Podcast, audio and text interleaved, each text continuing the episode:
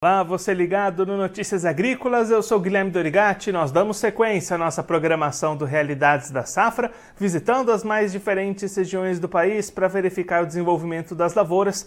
Dessa vez o nosso assunto vai ser a ferrugem asiática da soja para essa safra 23-24. Vamos tentar entender um pouquinho como é que está o cenário para a presença da doença nesta temporada e o que, que a gente já tem de casos confirmados até este momento. Quem vai ajudar a gente a entender melhor esse cenário e conversar com a gente é a Cláudia Vieira Godoy, pesquisadora da Embrapa Soja. Ela já está aqui conosco por vídeo. Então seja muito bem-vinda, Cláudia. É sempre um prazer tê-la aqui no Notícias Agrícolas. Obrigada, Guilherme. É um prazer participar aí Notícias Agrícolas. Cláudia, como é que está o cenário neste ano para a presença da ferrugem? A gente vê que a gente está entrando dezembro e a gente já tem mais casos do que nos últimos anos, né? A gente até vai colocar a imagem aqui do consórcio antiferrugem com os casos identificados. Chegou mais cedo a ferrugem esse ano? Sim, chegou. Esse ano a gente está vendo uma incidência antecipada da ferrugem na região sul, né, que é a região que está com precipitações bem distribuídas, né?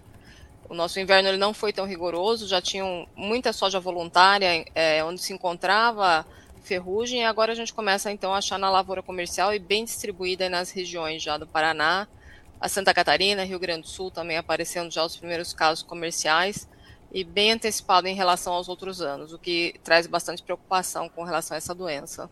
E aí, Cláudio, o que, que ajudou, auxiliou essa chegada mais cedo? Você já comentou ali do inverno menos rigoroso, tem outros aspectos que contribuíram com essa chegada mais cedo? O fato de ter sobrado muita soja voluntária, né? Eu, quando a gente não tem um inverno muito, rigoroso, né? Isso, e teve chuva também, né? Isso acaba facilitando então a sobrevivência do fungo nas, nessas plantas de soja voluntárias, né? E um agravante que a gente tem esse ano é que a gente está com uma janela de plantio bastante ampla, né? Então a gente tem lavouras em R5 e lavouras sendo semeadas ainda. Essas lavouras que vão ser semeadas, elas vão pegar um, um, uma quantidade de inóculo muito alta, né? A gente nunca teve uma situação com uma incidência tão precoce assim no sul. Então, o produtor deve ficar bastante atento, porque deve ser um ano que a ferrugem vai dar trabalho. Então, Cláudia, até se a gente olhar daqui para frente, a expectativa é dessa pressão se mantendo forte nessa safra. Sim, se as chuvas continuarem bem distribuídas aqui para a região sul, a expectativa é que a ferrugem venha bastante forte. Então, o produtor ele tem que evitar a entrada da doença, né? Já fazer um controle forte pensando na ferrugem, né? Nos outros anos a gente sempre comenta que as primeiras, as primeiras semeaduras elas escapam, mas esse ano a gente não está vendo escape não. Então o produtor ele tem que esse ano fazer um controle mais forte da ferrugem asiática, porque está bem difícil controlar essa doença. E aí, Cláudia, dentro deste, desse, pensa, desse pensamento de tentar controlar essa doença, quais são aqueles pontos que o produtor precisa se manter atento, o que, que ele precisa fazer para tentar se proteger? Bem, então, a partir de agora, a gente tem orientado os produtores que eles pensem na doença principal da, da lavoura como sendo a ferrugem mesmo, né? Os fungicidas, eles vêm perdendo a eficiência para a ferrugem, então eles têm que rotacionar, eles têm que associar o multissítio para tentar aumentar essa eficiência de controle e evitar a entrada da doença, porque depois que ela entra, é difícil você segurar com a eficiência que a gente tem dos fungicidas, né? Então, já a partir das primeiras aplicação, aplicações, o foco principal principalmente na região sul, tem que ser a ferrugem, né? É diferente dos, dos anos anteriores, onde a gente escapava nas primeiras semeaduras. Então, o foco agora é fazer o controle da ferrugem, evitando a entrada então dessa, dessa doença na lavoura. E aí, né, Cláudia, é importante a gente sempre ressaltar a importância desse trabalho preventivo, né? Não dá para esperar chegar a doença para tentar fazer alguma coisa, né? Sim, e a gente tem um cenário também que se agravou nos últimos anos, né? A gente vem fazendo os trabalhos dos ensaios em rede, em alguns locais a gente tem, é, foram observadas já uma nova mutação no fungo que derruba a eficiência de, de alguns fungicidas que têm proteoconazol, né? Então a gente tem orientado os produtores que façam sempre a rotação de próteo com tebuconazol, porque pode ter falha de controle em função dessas populações novas do fungo que estão carregando essa nova mutação, né?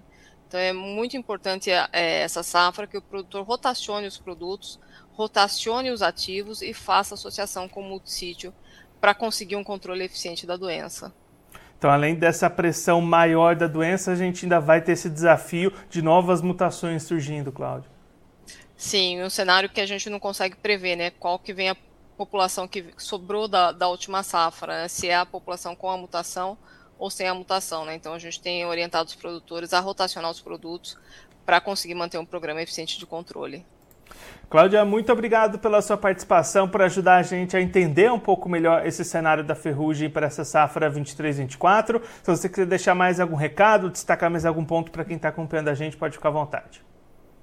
É, esse é um ano para o produtor ficar atento, né? Faz tempo que a gente não tem epidemia de ferrugem. Ano passado a gente teve alguns produtores que perderam já com a doença, porque a gente teve um, é, as temperaturas baixas que aconteceram em novembro acabaram esticando muito o ciclo da soja e esse ano ela está começando mais cedo. Então o produtor tem que ficar bastante alerta, porque faz tempo que a gente não tem uma situação como a gente pode ter esse ano. Cláudia, mais uma vez, muito obrigado. A gente deixa aqui o convite para você voltar mais vezes, a gente ir seguindo, acompanhando o avanço da ferrugem asiática nessa safra de soja. Um abraço, até a próxima. Um abraço, Guilherme. Essa a Cláudia Vieira Godoy, pesquisadora da Embrapa Soja, conversou com a gente para mostrar o atual panorama da ferrugem asiática na safra de soja 23-24.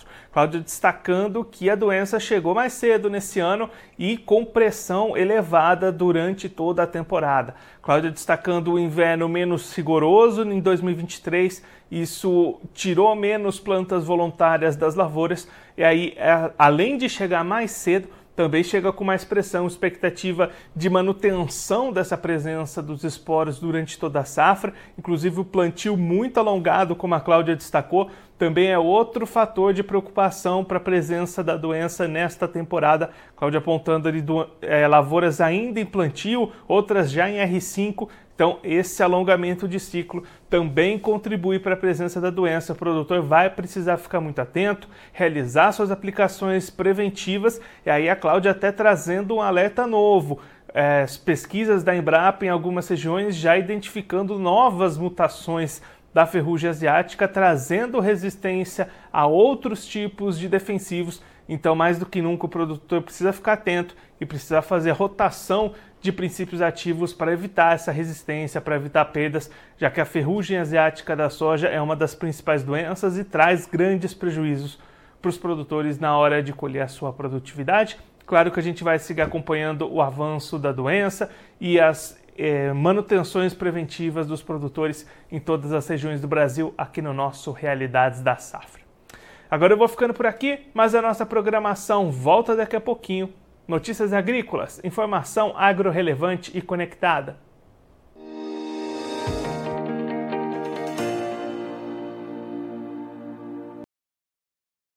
Participe das nossas mídias sociais no Facebook Notícias Agrícolas, no Instagram arroba Notícias Agrícolas e em nosso Twitter arroba Noteagri. E para assistir todos os vídeos, se inscreva no YouTube, na Twitch, no Notícias Agrícolas Oficial.